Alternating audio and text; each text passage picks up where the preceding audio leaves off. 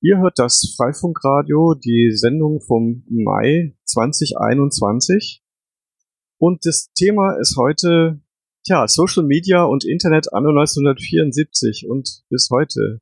Jedermann-Funk im Elfmeterband. Ja, und was hat es mit Freifunk zu tun? Also bei mir eine ganze Menge. Ja, vielleicht äh, stellen wir noch kurz unseren Gast vor. Wir haben heute noch einen Gast, Janus aus, ähm, aus Köln. Wenn ich das richtig in Erinnerung habe. Hallo Janosch. Hallo in die Runde. Ja, aus Köln. Ja, schön, dass du mit dabei bist. Und ich hoffe, ihr habt ganz viele Fragen mitgebracht. Aber sicher doch. Ich habe überhaupt keine Ahnung. Also wirklich so gar keine Ahnung? Ich habe noch nie CB-Funk verwendet. Und im Elfmeterband haben wir beide wahrscheinlich auch noch nicht Punkt. Mit Sicherheit nicht. Andi, du auch nicht? Nein, ich bin ja äh, eher so jemand, der, der nur ganz konventionelle WLAN-Hardware oder andere Hardware, die, die man käuflich so erwerben kann, benutzt. Von daher, äh, ich habe noch nicht so viel damit herumexperimentiert tatsächlich. Ah, bei mir war das so, dass ich, glaube ich, zu meinem neunten Geburtstag so ein Pärchen Walkie-Talkies geschenkt bekommen habe. Die haben auf Kanal 14 im Elfmeterband gefunkt mit vielleicht 50 Milliwatt.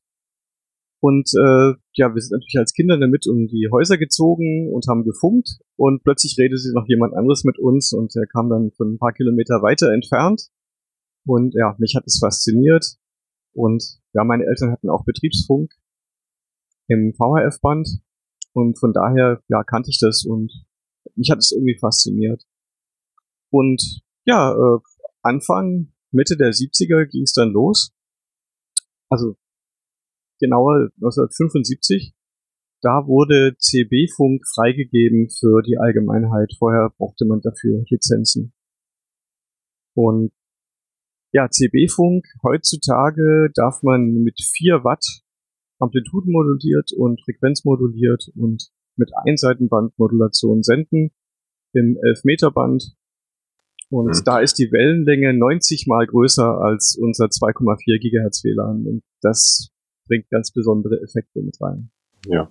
CB-Funk, das ist jetzt nicht zu verwechseln mit den Funkamateuren. Die dürfen wahrscheinlich auf ganz anderen Bändern funken und müssen dafür dann wahrscheinlich auch Prüfungen ablegen, oder? Genau, die brauchen eine Lizenz ähm, und ein Rufzeichen und müssen ja, jedes Jahr, ich glaube, 30 Euro bezahlen für mhm. die Nutzung der Frequenzen und eine elektromagnetische Verträglichkeitspauschale ist es, ich, auch. Ja. Und 11 Meter Band bedeutet in Frequenz umgerechnet welchen Wert, dass wir die aus der Generation 2,4 und 5 Gigahertz uns das vorstellen können? Also roundabout 27 Megahertz. Das ist damit im oberen Bereich der Kurzwelle. Die Kurzwelle geht von 3 Megahertz bis 30 Megahertz. Und durch die lange Wellenlänge gibt's da relativ wenig Dämpfung im Raum. Auch wenn man äh, im Wald funkt, dämpft es auch relativ wenig. Und die Reichweiten sind entsprechend sehr groß. Also selbst hier in der Stadt ähm, kann ich über acht Kilometer ohne Sichtverbindung habe ich äh, sehr guten Funkkontakt zu anderen Leuten. Und auch mehr, also wahrscheinlich bis 12, 15 Kilometer. Hm, dafür ist dann wahrscheinlich die Bandbreite geringer, oder?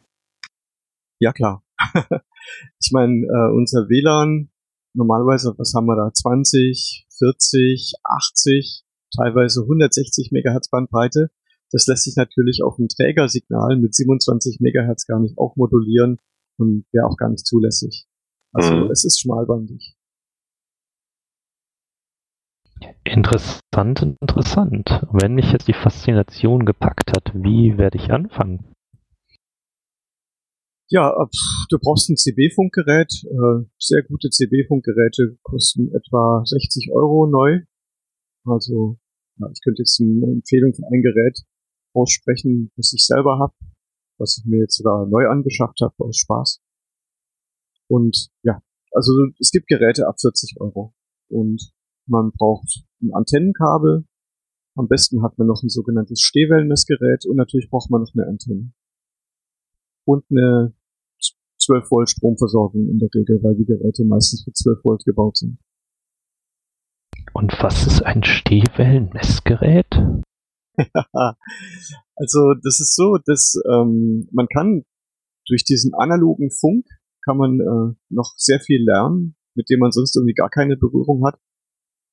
Wenn eine Antenne nicht richtig angepasst ist an die Speiseleitung und die Ausgangsfrequenz und Ausgangsimpedanz des Senders, dann wird gar nicht die gesamte elektromagnetische Leistung von der Antenne abgestrahlt, sondern die wandert dann zum Beispiel auf der Speiseleitung hin und her. Und das nennt sich dann Stehwelle. Wenn man das ideale Stehwellenverhältnis von 1 zu 1 hat, dann wird 100% der Leistung, die den Sender verlässt, über die Antenne als elektromagnetische Wellen im Raum abgestrahlt. Und das Gerät schließe ich dann an die Antennenleitung an und äh, erhalte einen Wert oder wie kann ich mir das vorstellen? Ja, genau. Du schließt das Gerät zwischen den Transceiver, also den Sendeempfänger und die Antenne an. Und dann hast du einen Umschaltknopf, einmal Forward und einmal Reflected. Und dann stellst du, du kalibrierst es, also du drückst die Sendetaste auf deinem Gerät und äh, stellst mit einem Potentiometer, stellst du es auf eine bestimmte Markierung auf deiner Skala ein und dann schaltest du auf Reflection und dann siehst du, wie viel Leistung wieder zurück zu deinem Transceiver fließt von der Antenne und im Idealfall schlägt es dann nicht aus oder nur minimal. Okay, das klingt schon mal sehr interessant. Aber die Antenne montiere ich sinnvollerweise draußen, oder?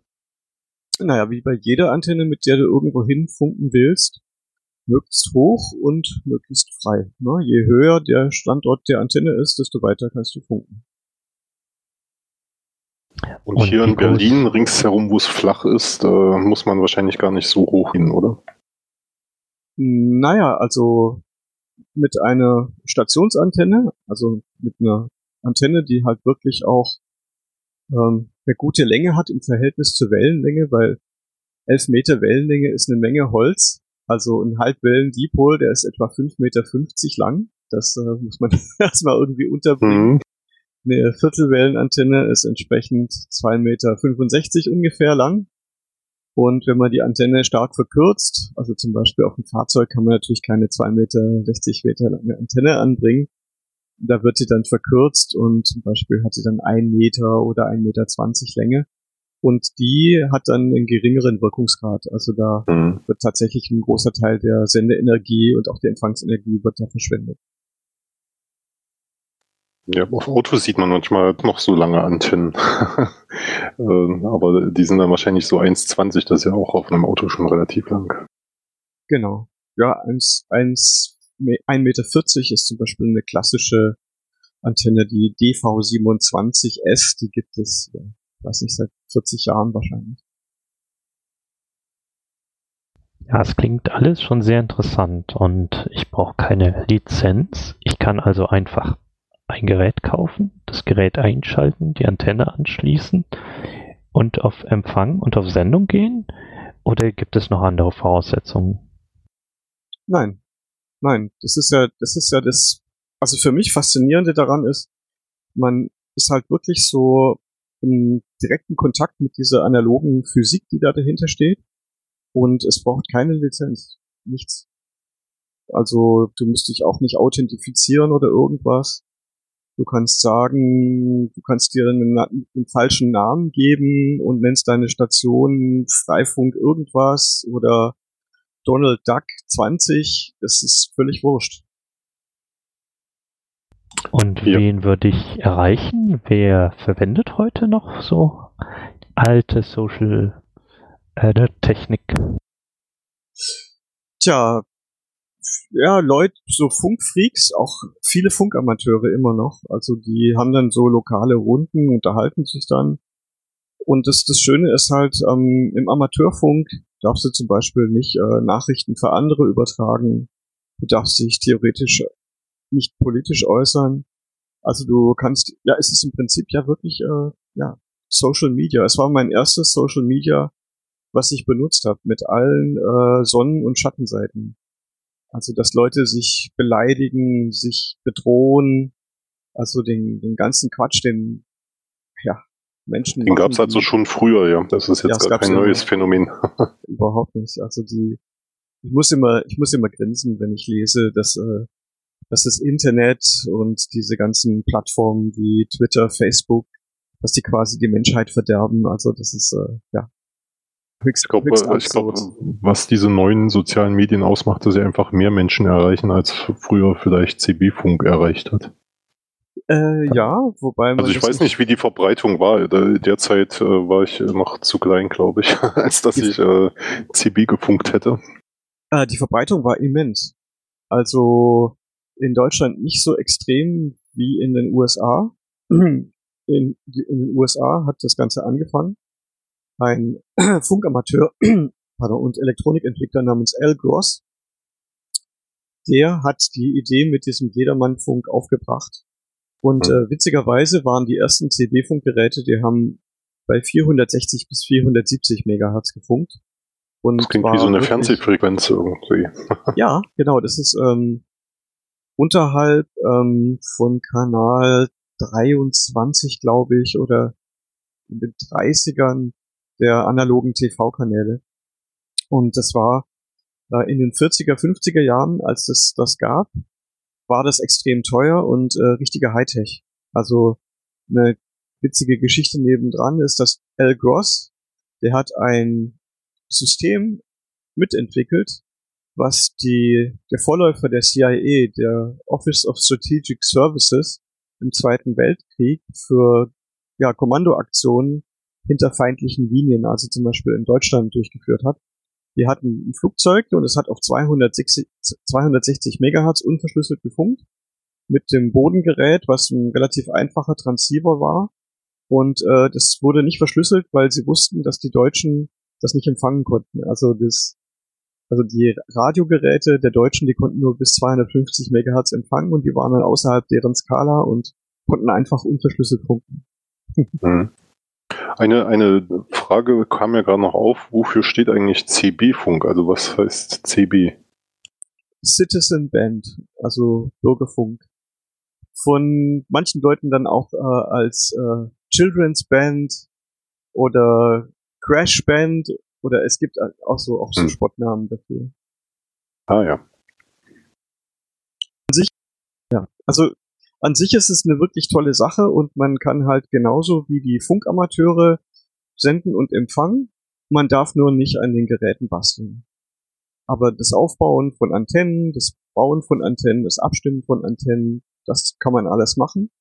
Und man hat auch große Reichweiten. Also jetzt zum Beispiel gehen, geht die Ionosphärenverbindungen gehen zurzeit wieder auf.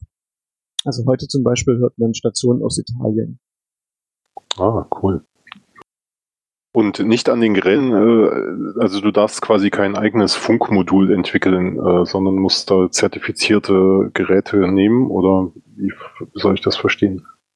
Hm, nein, also im Prinzip äh, kannst du selber ein Gerät entwickeln, wenn du offiziell als Hersteller auftrittst und äh, gewährleisten kannst, dass es mit den Vorschriften der Europäischen Union, also mit den hm. CE-Normen vereinbar ist. Okay, also du, du, darfst halt die Geräte nicht manipulieren, sozusagen, dass sie stärker funken oder dass sie andere Frequenzen nutzen und sowas. Ganz, ganz genau. Wobei das im CB-Funk äh, sehr häufig vorkommt. Ja, wird ja wahrscheinlich auch nicht so stark äh, reguliert und kontrolliert, wie das bei anderen Funkbändern der Fall ist. Äh, früher wurde das gemacht. Also die Zeit, als in Westdeutschland das Fernmeldetechnische Zentralamt noch für solche Dinge zuständig war. Aber es war halt auch wirklich eine ganz andere Zeit als heute. Da wurden ja auch Türen eingetreten bei Leuten vom Chaos Computer Club, die sich selber Modems gebaut haben, um über die Telefonleitung zu kommunizieren. Also es ist gar nicht so lange her, mhm. dass man ein nicht FTZ-Nummer zertifiziertes Modem an eine Telefonleitung anschließen durfte. Das war ja, wahrscheinlich Anfang 90er kam das dann erst, dass es, dass man, dass da mehr Geräte möglich wurden, oder? Anfang 90er wurden noch äh, Türen eingetreten. Ah, okay. Genauso ist es auch bei CB-Funkern passiert. mhm. Türen eingetreten, Sachen kaputt gemacht, Sachen beschlagnahmt und dann Geldstrafen in der Höhe von mehreren tausend Mark verhängt. Oh. Und ähm, wie ist das? Äh, willst ja wahrscheinlich nicht nur Sprache übertragen in diesem Funkband, sondern auch Daten, oder? Genau, genau. Also man darf auch Daten übertragen. Da gibt es äh, Datenkanäle dafür. Es sind äh, vier oder fünf in den 40 Kanälen, die heute europaweit ähm, zugelassen sind. Und äh, dann gibt es nochmal vier oder fünf Kanäle in den, also es gibt nochmal 40 Kanäle, die sind nur in Deutschland und in Tschechien zugelassen. Und da sind auch nochmal mhm. Datenfunkkanäle drin. Und ähm, hast du da schon Geräte, mit denen, äh, oder gibt es da eine Art Modem, womit man das dann machen kann? Oder wie, wie kann ich mir das vorstellen? Oder muss man das selbst basteln? Ein Modul also für OpenWrt. Also der, heute würde man das so machen, es gibt eine Open Source Software, die heißt Direwolf oder Direwolf. Das ist ähm, ein Software Terminal Node Controller, heißt es. Das ist eben eine Software, um diese Daten in Tonfrequenzen zu modulieren und zu demodulieren. Und das kann man eben halt auch an den Transceiver anschließen. Darf man auch. Also an die Mikrofonbuchse oder an die Lautsprecherausgangsbuchse. Und dann kann man ja mit relativ niedriger Datenrate funken. Und ich verfolge ja seit einer Weile den Plan, ähm, mit USB AX, mit äh, Peter Stuke zusammen, entwickeln wir ein USB-Modem und das werden wir auch so gestalten. Also ich werde es so gestalten, dass es auch CE-konform ist und dann in dem 727 Megahertz Band dann sendet. Und das erreicht dann höhere Datenraten, als wenn man das über den Umweg mit einem Funkgerät macht weil das Funkgerät, das hat immer so eine Einschaltverzögerung beim Umschalten von Senden auf Empfang. Und da es für die Wiedergabe von Sprache optimiert ist, hat es auch so Eingangsfilter und Ausgangsfilter und versucht zum Beispiel eine Höhenanhebung zu machen, damit die Sprache besser verständlich ist. Und das ist für Packet Radio dann eher hinderlich. Ja, würde die Datenübertragung wahrscheinlich eher schon sogar. Ja, also man kriegt es dann so mit 1200 Baut, kriegt man es zum Beispiel hin. Ähm, theoretisch kriegt man es auch etwas schneller, also so 4800, 9600 Baut könnte man mit USB AX ungefähr schaffen. Hm, aber so jetzt einfach mit dem Umweg über ein CB-Funkgerät, ja, 1200 Baut. Aber ja, man kann damit immerhin schon Daten übertragen. Natürlich äh, kann man darüber schlecht im Internet surfen, das wird natürlich nicht gehen. Ja, aber ich kann mir vorstellen, dass sowas für, für äh, Nachrichten, äh, können wir wieder Pager einführen äh, oder, oder sowas wie SMS oder äh, Daten von Sensoren kann man wahrscheinlich auch ganz gut übertragen. Ja, also meine Idee ist durchaus, ähm, das, wie gesagt, zu beschleunigen mit einer eigenen Hardware, die das dann etwas schneller kann und dann auch das alte Batman-Mesh-Protokoll drauflaufen zu lassen, so dass die Dinge sich untereinander vernetzen können und man ja Texte beispielsweise Nachrichten verschicken kann. Ja, dann bräuchte man ja in. Oh, Janusz, du wolltest auch was sagen? Ja, ich habe natürlich auch ein paar Gedanken. In der letzten Zeit gab es ja doch einige äh, populäre Protokolle für schmalbandige Funknetze, LoRa, LoRaWAN ist, ich denke mal, vielen ein Begriff. Und die Datenraten, ja, es klingt jetzt so ähnlich, das ist die Anwendungsfälle klingen ähnlich. Allerdings gibt es auf diesen Kanälen gewisse Duty-Cycle-Restriktionen und regulatorische Vorgaben. Ich frage mich jetzt natürlich, wenn ich mit 4 Watt sende, dann brauche ich natürlich wesentlich mehr Energie, als ich ähm, im 8, äh, 886 Megahertz Band überhaupt senden darf.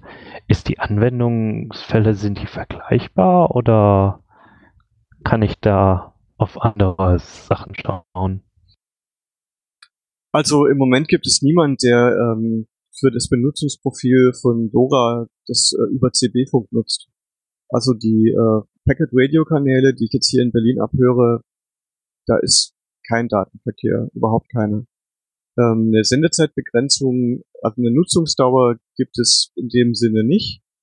Die heutigen Transceiver sind so ausgelegt, dass sie bei länger als drei Minuten Dauersendung dann eine Unterbrechung machen. Aber es gibt in diesem Sinne keine, keine Beschränkungen. Man darf natürlich keine Broadcasts machen. Also Radio, sendungsähnliche Beiträge, die darf man da nicht übertragen. Aber für Datenfunk äh, gibt es da eben keine Beschränkung. Die Geräte würden ja eh nicht ohne Unterbrechung senden. Die müssen ja auch jeweils den Empfang bestätigen. Äh, wieso ist das dieses 11-Meter-Band dann für Sensornetze bislang kaum in Verwendung? Hat das andere Nachteile oder Probleme? Ja, ich meine, die Antennen sind halt unhandlich und sperrig. Und es gibt einen, ja, man kann sagen, Nachteil, der für mich aber auch einen Gutteil der Faszination ausmacht. Abhängig von der Aktivität der Sonnenflecken auf der Sonne entstehen halt tagsüber Überreichweiten.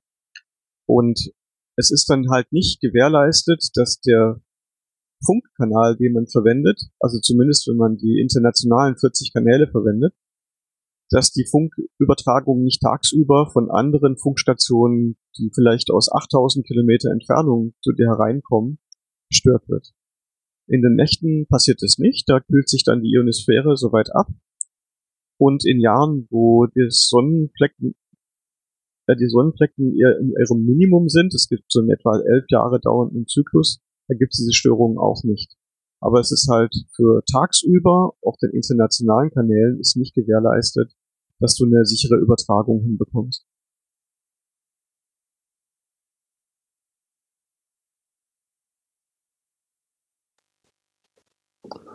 Ja, ähm, wo ich vorhin noch ansetzen wollte, ähm, für wenn, wenn du da jetzt so ein kleines Sensornetzwerk hier in Berlin aufbauen wolltest, bräuchtest du am Ende gar nicht so viele Stationen, oder? Also das Land ist ja hier relativ äh, schönes kleines Netzwerk schon aufbauen.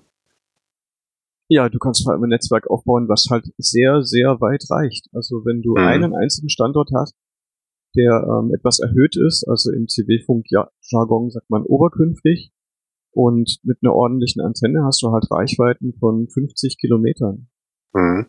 Also muss man nur auf dem Fernsehturm ein, äh, ein paar Antennen installieren und dann ist äh, Berlin abgedeckt.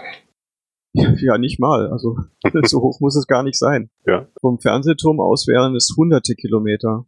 Mhm.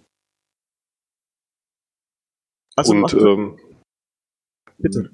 Kön könnte man die Geräte dann äh, so gestalten, dass, dass sie autark äh, betrieben werden können, irgendwo im Feld? Also würden aktuelle Solarpaneele ausreichen, das Gerät dauerhaft mit Strom zu versorgen? Ja, absolut. Also das hängt natürlich davon ab, mit wie viel Sendeleistung gefunkt wird und du darfst mit 4 Watt in Amplituden- und Frequenzmodulation funken. Im, in Einseitenbandmodulation ist es sogar 12 Watt, aber du musst es ja absolut nicht ausschöpfen. Also du kannst natürlich genauso mit 50 oder 100 Milliwatt senden und hast mhm. trotzdem halt eine sehr gute Durchdringung. Allerdings ist es so, dass diese VHF, VHF-UHF-Bänder, die sind zum Beispiel in der Stadt mit Stahlbetongebäuden sind die etwas günstiger als das 11-Meter-Band. Ihr müsst euch das so vorstellen, für eine Welle, die 11 Meter Wellenlänge hat, sind ähm, so kleine Öffnungen, wie sie in so einem Stahlbetonbau, also zwischen diesen Stahlbetonmatten existieren, undurchlässig. Also es ist da ein, mhm. ein absolut dichtes Netz ähm, für, für Backsteinbauten oder für Bäume, da sieht's dann anders aus, aber da sind dann eben so Funkwellen, die dann nur 10 Zentimeter, 17 Zentimeter, 30 Zentimeter, 70 Zentimeter lang sind, die sind da günstiger. Mhm. Also könnte man sich so ein schönes kleines äh, Sensornetzwerk dann tatsächlich auch damit aufbauen und ähm, da Feinstaub und äh, Wetter oder was weiß ich äh, sammeln. Ich meine, die Daten müssen ja auch nicht zu jedem, die müssen ja nicht in Echtzeit unbedingt übertragen werden, sondern und wenn es mal fehlsteckt, äh, schickt man die Daten einfach noch. Dann wird es halt mehrfach gesendet. Ja, im klassischen Fall wird man aber schon halt eben diese 868 Megahertz oder 433 Megahertz Funkmodule nehmen, weil einfach die Antennen viel handlicher sind. Und weil man in der Regel ja gar nicht so eine riesige Reichweite braucht. Aber man ja. kann zum Beispiel ein Netz aufbauen, dass man zum Beispiel irgendwo auf dem Land äh, immer noch äh, Textnachrichten senden und empfangen kann, wenn man mit einem Pkw unterwegs ist oder mit einem Lkw oder mit irgendwas anderem. Sowas geht eben im Elfmeterband. Mhm. Außerdem hat es einen, einen Reiz, bei so Gesprächsrunden teilzunehmen. Es ist halt im Prinzip ja, also die, die, der Sprachbetrieb ist im Prinzip ja Social Media und macht mir zumindest auch Spaß.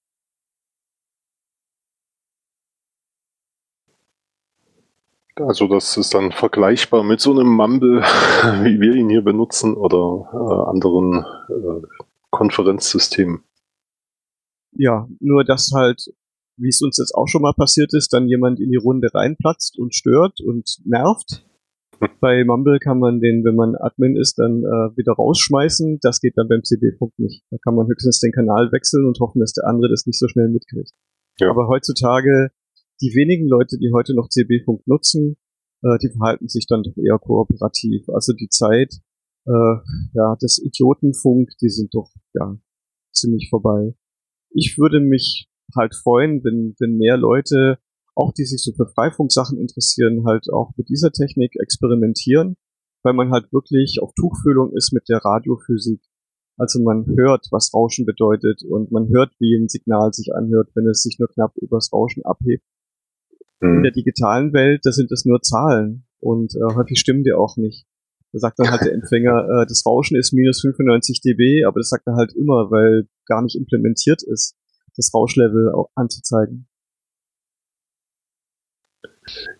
Nur irgendwann ist das Band auch belegt und wir brauchen Koordination, wer wann senden darf.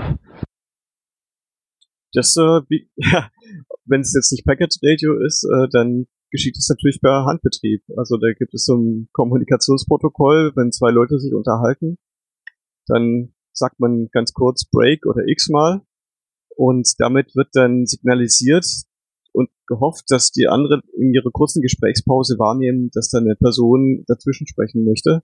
Und im Prinzip, ja, ist das auch ein Kommunikationsprotokoll. Aber es läuft natürlich anders als jetzt beim WLAN. Ja, da kann ich mich aber auch noch erinnern, in den frühen Zeiten, dass man dann auch so äh, ready to send und äh, was weiß ich irgendwie noch konfigurieren musste oder konnte, äh, was man dann doch nicht gemacht hat, äh, weil es zu mehr Nachteilen geführt hat äh, und dann wurde das wieder weggelassen. So, wir sind auch schon mit am Ende unserer Sendung angekommen. Wir haben noch ungefähr zwei Minuten. Genau, Durch, Durchsage fürs WCW.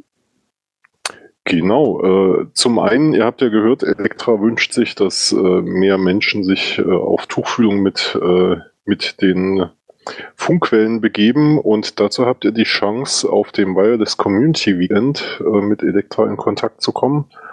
Äh, das Wireless Community Weekend findet vom 14. Mai bis zum 16. Mai statt. Und das Gute in diesem Jahr, ihr müsst nirgendwo hinreisen. Ihr könnt das Ganze von eurem Rechner aus äh, äh, am Rechner aus teilnehmen. Es wird ein Vortragsprogramm geben.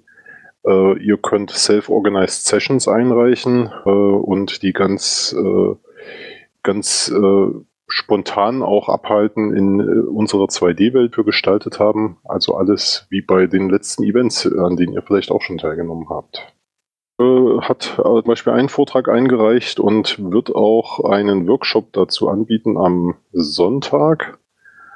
Äh, in diesem Workshop geht es um Modelleisenbahnen und WLAN. Ähm, da könnt ihr, glaube ich, sehr gespannt drauf sein. Janosch ist gerade nicht am Mikrofon, deswegen kann er da jetzt zugeben. Aber äh, der Titel klingt schon mal spannend auf jeden Fall. Tja, und damit sind wir am Ende unserer Sendezeit. Andi, hast du noch was Dringendes zu sagen? Ähm, ja, alle Informationen zum WTW findet ihr im Wiki. Den Link findet ihr in den Show Notes zu dieser Sendung. Und ansonsten hören wir uns in einem Monat wieder im Juni. Äh, wenn ihr Themenvorschläge habt, kommt gerne auf uns zu. Äh, ihr könnt uns über Twitter oder über die Website erreichen. Und äh, dann können wir auch ganz spontan mit euch eine Sendung aufnehmen. Vielen Dank fürs Zuhören. Ja, vielen Dank und bis zum nächsten Mal. Tschüss. Tschüss.